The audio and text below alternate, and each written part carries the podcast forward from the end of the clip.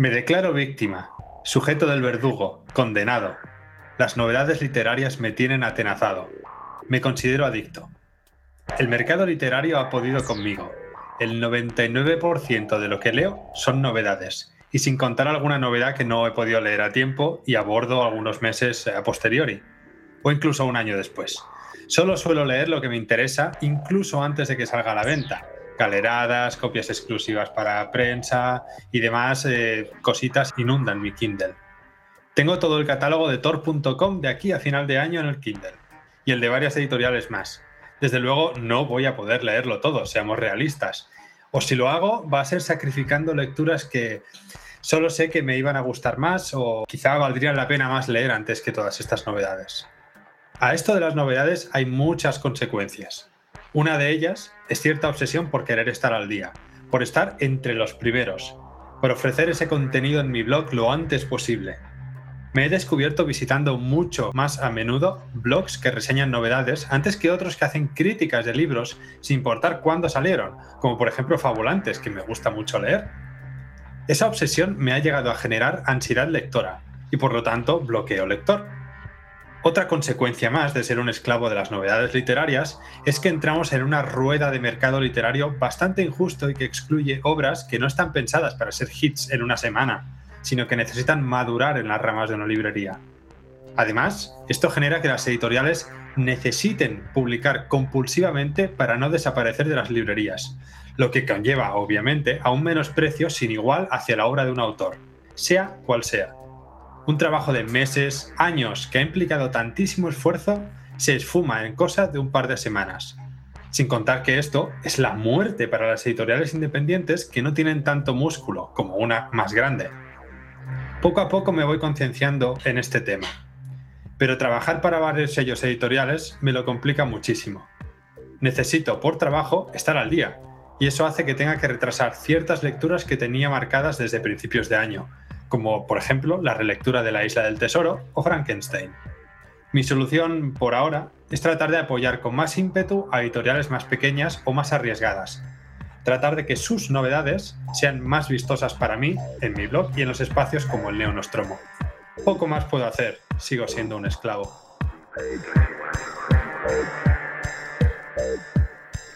Somos los tripulantes de Neonostromo. Hemos tomado el control de vuestras conciencias.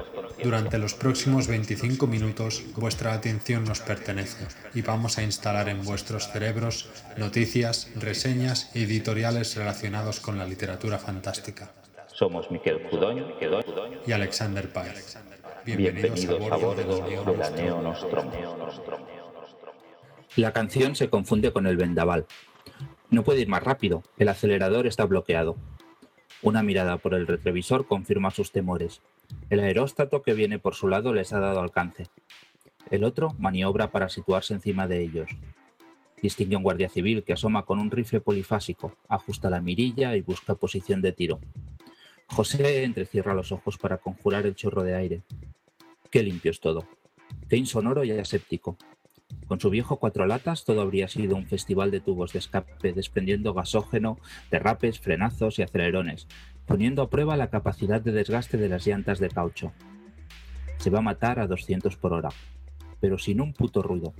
Maravillas de la corriente alterna. Es un fragmento del relato Son ilusiones de Juan Manuel Santiago, publicado en la antología Retrofuturo, una mirada a los años 70. Bienvenidos al Neonostromo número 12. En este episodio yo voy a hablar de Retrofuturo, una mirada a los años 70, una antología bastante interesante, ya veréis, eh, que ha publicado Cazador de Ratas. Y Alex hablará de Amatka, de Karin Tilpek, publicado por Ediciones Nevsky. Como os digo, yo os voy a hablar de Retrofuturo.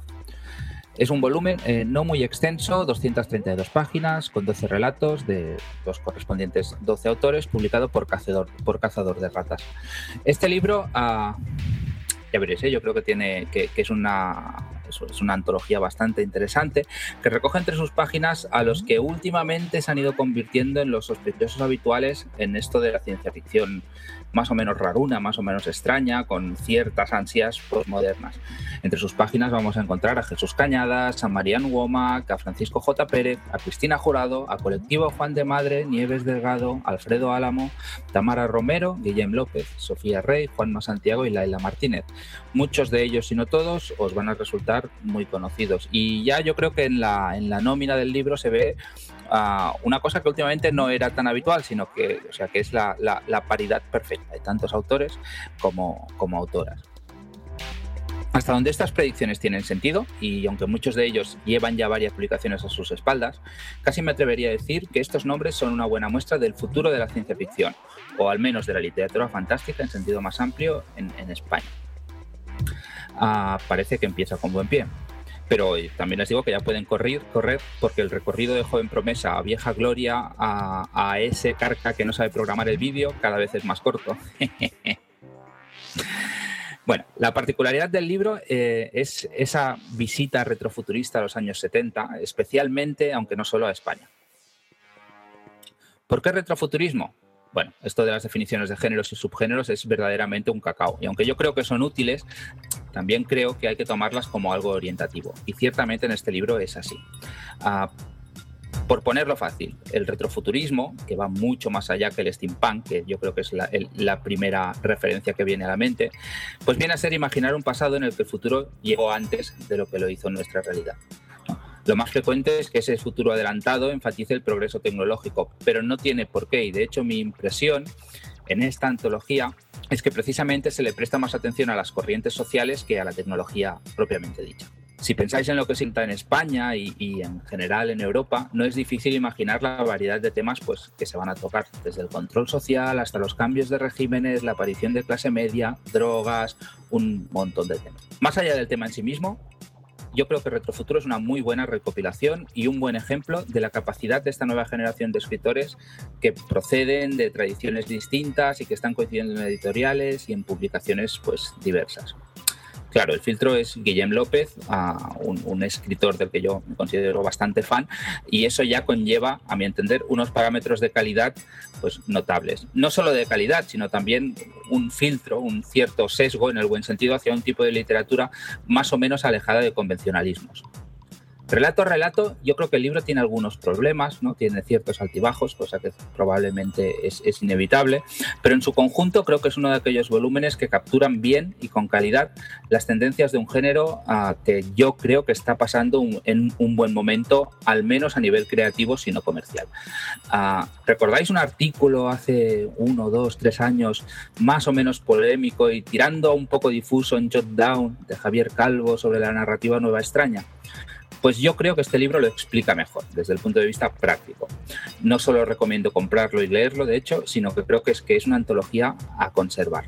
Me gustaría decir algunas cosas, si no de todos, de, varios de los relatos, empezando sobre todo, claro, por los que a mí más me han gustado. Esto dando por sentado que cada uno ah, va a tener su ranking particular y que el que yo presento aquí no tiene más valor que es, que es el mío y, que esté en mi programa y, por eso hablo de ellos. Ah, puestos a señalar mi relato favorito, yo destacaría El Trabante de Francisco J. Pérez. Es un relato situado en el pueblo de Baicarca en torno a una misteriosa máquina, con su operador japonés incluido, que ha sido importada ah, para salvar la actividad de la colonia cementera Unilán, que da trabajo, si no a, todo el pueblo, pues a, muchos de los, de los habitantes de la zona.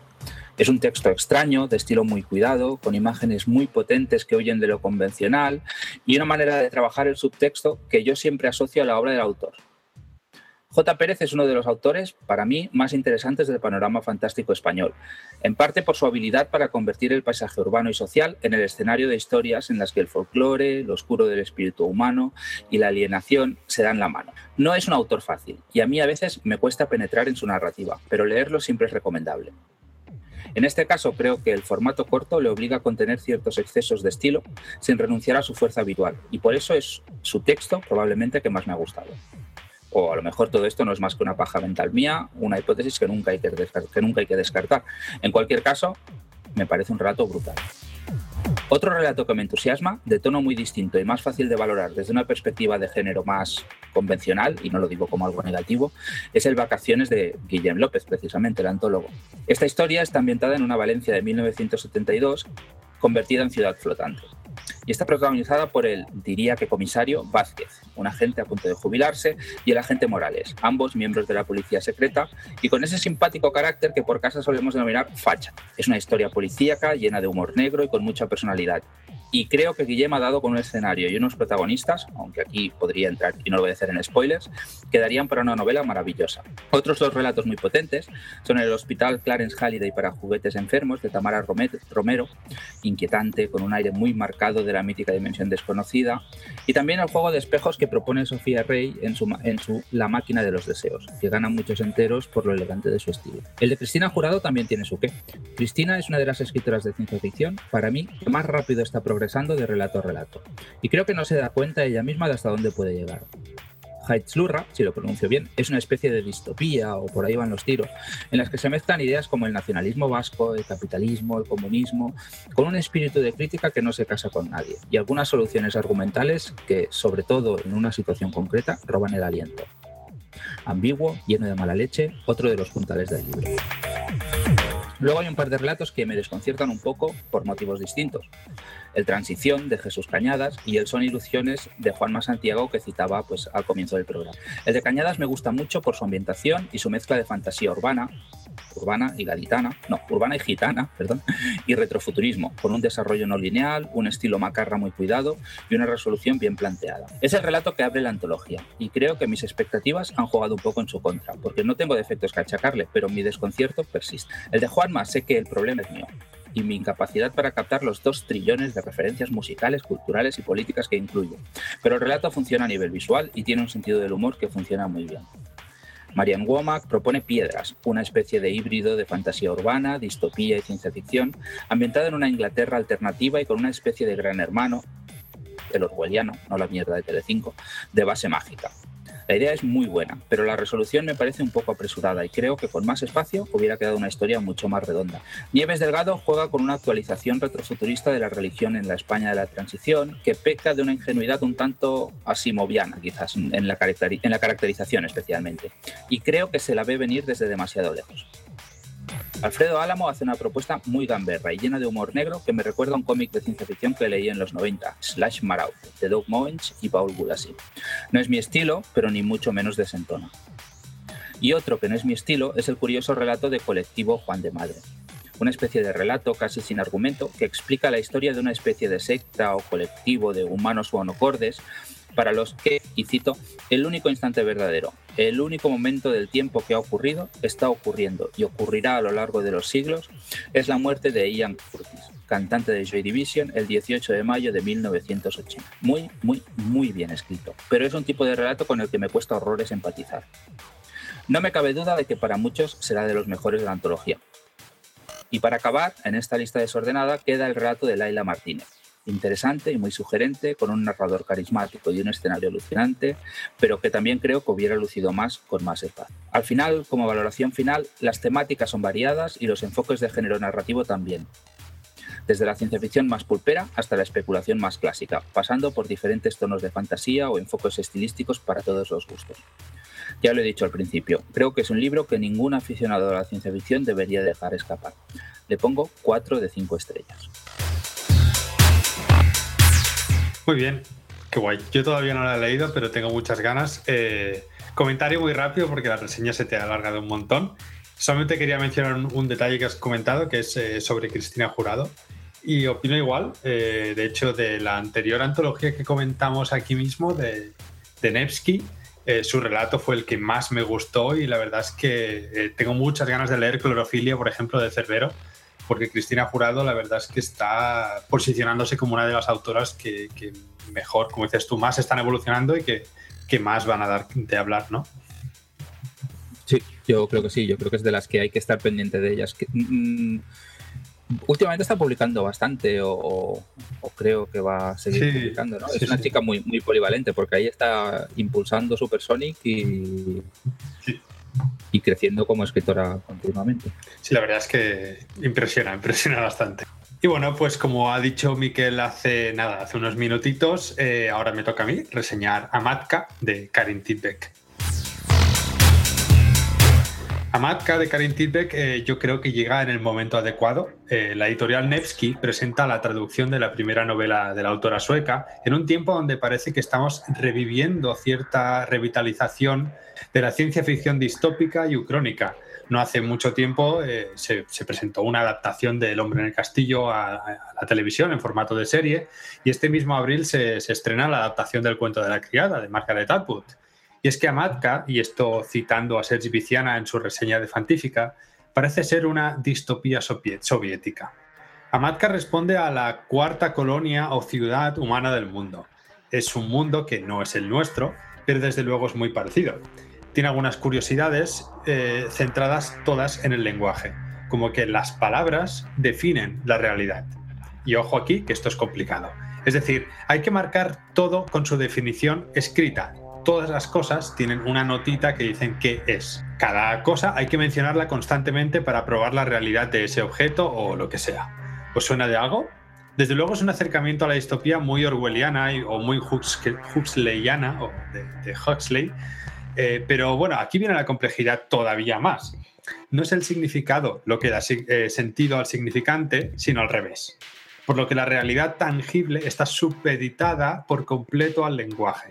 ¿Esto qué quiere decir? Que cambiar una sola palabra puede cambiar la realidad por completo, lo que podría poner en peligro pues, la, estabilidad no solo de la colonia Amatka, sino de algo mucho más grande, incluso del universo, de la propia existencia. ¿no? ¿Complicado? Pues no, es verdad que yo lo explico muy mal, pero bueno, tenía que, intentar hacer un resumen. Y es que aquí viene lo grande para mí de Amatka, de Karen Tidbeck. Es que la autora nos introduce a todos estos conceptos tan complicados con muchísima mano, utilizando ejemplos muy sencillos, situaciones, contextos, y no tira de infodumps ni de explicaciones directas de personajes. Es decir, los personajes interactúan entre ellos y a partir de ciertas relaciones, eh, conversaciones, entendemos eh, los conceptos según va avanzando la novela. Hay capítulos que funcionan a modo de relato para introducir eh, diferentes conceptos o personajes, y esto yo se lo he achacado a la calidad de relatista de la autora. Karen Tippe, que es la, autora de la antología de cuentos Yaganath, que también publicó Nevsky, eh, si no me recuerdo mal, en 2014, y que aunque me parece mucho más redonda esta antología que Amatka, eh, creo que es muy recomendable también leer a Matka antes, perdón, Yaganath antes que Amatka para entrar en la autora. Eh, básicamente porque ya ganas son relatos cortos y creo que es mucho más fácil habituarte al estilo de la autora. Karen Tipek no es una autora que tenga un estilo especialmente común, ¿no? es una autora un poquito especial y a mí me gusta muchísimo. Amatka también tiene cosillas que no me han gustado demasiado, como por ejemplo la introducción de personajes arquetípicos que solo sirven a un propósito puramente argumental y que carecen de la humanidad o profundidad que uno necesitaría para considerarlos pues personas dentro de la historia. El lector comprende que son cosas y le importa un rábano lo que les ocurra. Es decir, son cosas para que la, historia pueda avanzar o para que ciertas cosas puedan tener lugar. También me parece interesante la mirada hacia el Estado barra gobierno de Karen Tidbeck. Recordemos que es sueca y Suecia tiene un modelo de gobierno bastante envidiable, sobre todo si somos españoles. Escandinavia es esa región inhóspita, a medio camino entre Europa y los antiguos estados soviéticos. Es decir, los cuatro estados que he mencionado antes, dentro de la novela, son comunistas, sin tapujos. Tras tres años de vivir aquí en Dinamarca, esto lo digo a título personal, eh, aunque diría que Dinamarca es el país menos escandinavo de Escandinavia, uno entiende todavía más eh, por qué Karen Tilbeck tiene esta mirada sobre el Estado o el gobierno tan particular. En Amatka el trabajo ha de ser constante para evitar la degradación de la colonia, ya, sea porque los materiales pues, eh, se desgastan rápidamente o porque es necesario refrescar continuamente el lenguaje. Creo que el libro sufre de algo parecido, y es que, como os he dicho, Tidbeck es un excelente relatista, pero creo que la novela sufre mucho según, eh, de hecho, por culpa de la extensión. Y Tidbeck parece que trata de solventar este problema tratando de unir pequeños eh, mini arcos argumentales, como si fuesen relatos, que le van insuflando vida según el lector puede ir cansándose. No sé si es una estructura ideal para una novela, pero aunque es un pelín, vamos a decir, torpe, es la primera novela de la autora, recordémoslo, a mí personalmente me ha funcionado. Además, da la sensación de que la autora se ha dejado cosas en el tintero, que se ha contenido por no agobiar o quizá por dejar espacio para la reflexión del propio lector, no lo sé. En cualquier caso, la edición de Nevsky es excelente.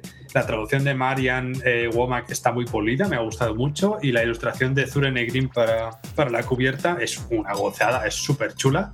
Tengo entendido que a la autora le gustó incluso más que la, la original y estaba enamorada de la ilustración.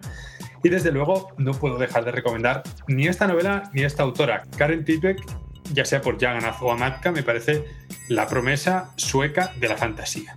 Yo a Amatka le he puesto también, igual que Miquel, 4 de 5 estrellas. No, yo a Amatka no le he puesto 4 estrellas. No, se las has puesto al retrofuturo. Listo. Vale.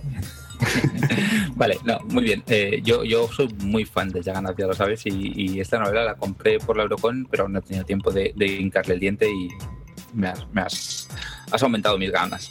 Eh, me llama la atención lo que decías al principio de todo del papel que juega el lenguaje en la distopía, porque no podía evitar pensar, y a lo mejor después cuando lo leo no lo veo así, ¿eh? pero es que es como una distopía abstracta, en el sentido de que uno de los componentes para mí importantes de las distopías siempre es precisamente el uso del lenguaje, en el sentido que, pues como, como herramienta de control del pensamiento, de hacer que las personas no se salgan de las ideas marcadas, ¿no? Siempre hay desde, desde la neolengua, ¿no? En 1984 a la naranja mecánica que también se cambia el significado de las palabras. ¿Va por, ¿va por ahí los tiros o...? Mm, yo diría que no así. Es decir, yo para mí que, que Karen aquí le da un paso más. Es decir, el, lenguaje no solo cambia la percepción de la realidad, sino que el lenguaje cambia la realidad, literalmente.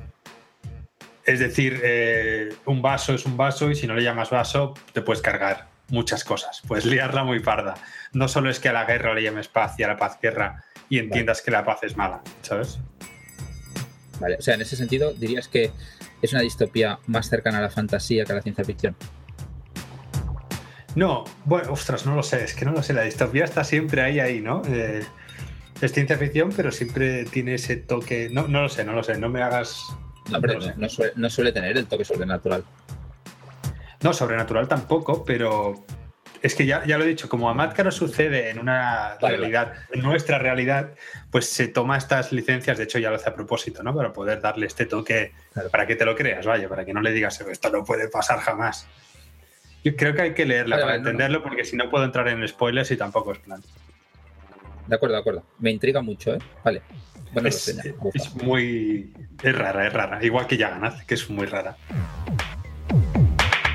Y bueno, ahora vamos con las novedades fantásticas, que como llevamos un tiempo desaparecidos, pues se nos han acumulado algunas, pero bueno, hemos hecho una selección de las que nos parecen las más interesantes. A finales de marzo se publicó, entre muchas otras cosas, Arañas de Marte, la nueva novela de Guillén López en la colección Club Diógenes de Valdemar, que, bueno, merece la pena un vistazo ya, es decir, parar este podcast e ir corriendo a leerla. Es brutal, es muy brutal. Creo que Miguel también lo ha leído. Estoy tentado de parar este corta y ir corriendo a leerla porque es precisamente lo que estoy leyendo ahora. También ahora a finales de marzo, eh, de la mano de Cerbero, ha salido publicada la, la novela corta Clorofilia de Cristina Jurado, a la que también le tengo muchas ganas. Y dentro de Cerbero, que ha publicado varias eh, micronovelas, ¿no? como, como las han llamado, eh, también está 36, una novela de ciencia ficción de Nives Delgado, que aunque todavía no hemos leído, pues tenemos muchísimas ganas de, de hincar el diente. Y seguimos con Cerbero, esta vez con Daniel Pérez Navarro, que volverá a salir en esta lista y que con Cerbero ha sacado la, la novela corta o bolsilibro, creo que es el referente que ellos utilizan, Príncipes de Madera. Esta yo la he leído y, y, es muy interesante. También en Kailas, a finales de marzo, se publicó Un hombre sueña despierto, de la Vitidad. Esta es una novela que Miquel eh, me dio mucho la vara recomendándomela y de hecho en el Celsius eh, la gente nos quedamos bastante alucinados con cuando la Vitidad hablaba de esta novela. Es una ucronía, ¿no? Sería una ucronía donde, bueno, Hitler es un detective. No os digo más.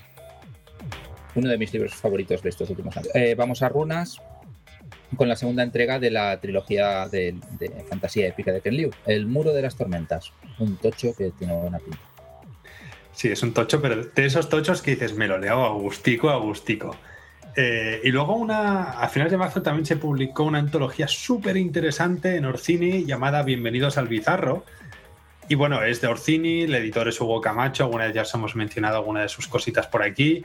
Y la verdad es que tiene, tiene una pinta espectacular esta antología. Cambiamos de mes y cambiamos de editorial. El 5 de abril sale El diario de la princesa de Carrie Fisher en Nova Y en Nova también, y el 5 de abril también, se publicó Doblan por los mastines, la, octava entrega de la saga de Malaz, en la cual, de hecho, en, español se habían publicado del 1 al 7 en la, en la Factoría de Ideas y se quedó ahí pues parada la serie y Nova ha recuperado, ha publicado el 1 y el 8 para que los antiguos lectores puedan seguir con, eh, volvemos a Runas, que esta vez publica una antología, la primera antología formal, digamos, de Ken Liu, que aquí es conocido, ya ha salido de hecho aquí con el Muro de las Tormentas en esta lista, y la antología se titula El Zoo de Papel y otros relatos. Yo esta la he leído en inglés y me parece una antología brutal. Ken Liu tiene mucho para elegir, seguramente saldrían dos o tres antologías alternativas que me parecen muy bien, muy bien seleccionadas. Esta, esta antología sale el 6 de, salió el 6 de abril y el mismo 6 de abril se publicó Marilyn Monster de Daniel Pérez Navarro.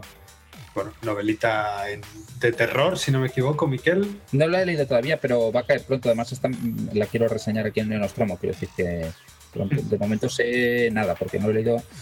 Bueno, tiendo a no leer sinopsis y esta no la he leído. El 10 de abril, el día antes de grabar este podcast, Nevsky publicó La carrera de Nina Allan. Yo esta no la he leído, no tengo mucha idea de qué va exactamente, pero Nina Allan, todo lo que he leído me ha gustado mucho. Creo que ya, no ya empiezan a correr reseñas de la novela y tiene bastante buena pinta. Yo esta la, estoy leyendo actualmente y la verdad es que es que Nina Allan escribe muy bien. Es, es muy elegante, no sé, me sale elegante el adjetivo para escribir como escribe. Es, es chula, es chula. No digo de qué va, porque es mejor entrar sin saber de qué va, por si no te pierdes cositas. Y bueno, el 17 de abril se publica El final del día de Claire North. Es la última novela de Claire North, que de hecho se ha publicado este mismo mes en inglés, en la editorial Hydra, que yo he tenido ya la suerte de poder leerme, pero por desgracia no, no, me, ha, pues no me ha gustado. Una lástima porque tenía muchas expectativas en Claire North. Todas las otras cosas que he leído de ella me han encantado, pero esta en concreto no, no me ha gustado, ¿no? Y finalmente, para acabar, el 24 de abril eh, se publica El talento oscuro de Brandon Sanderson, la última entrega de la novela de Alcatraz, que seguramente, quinta novela de Alcatraz, es la única que no me he leído.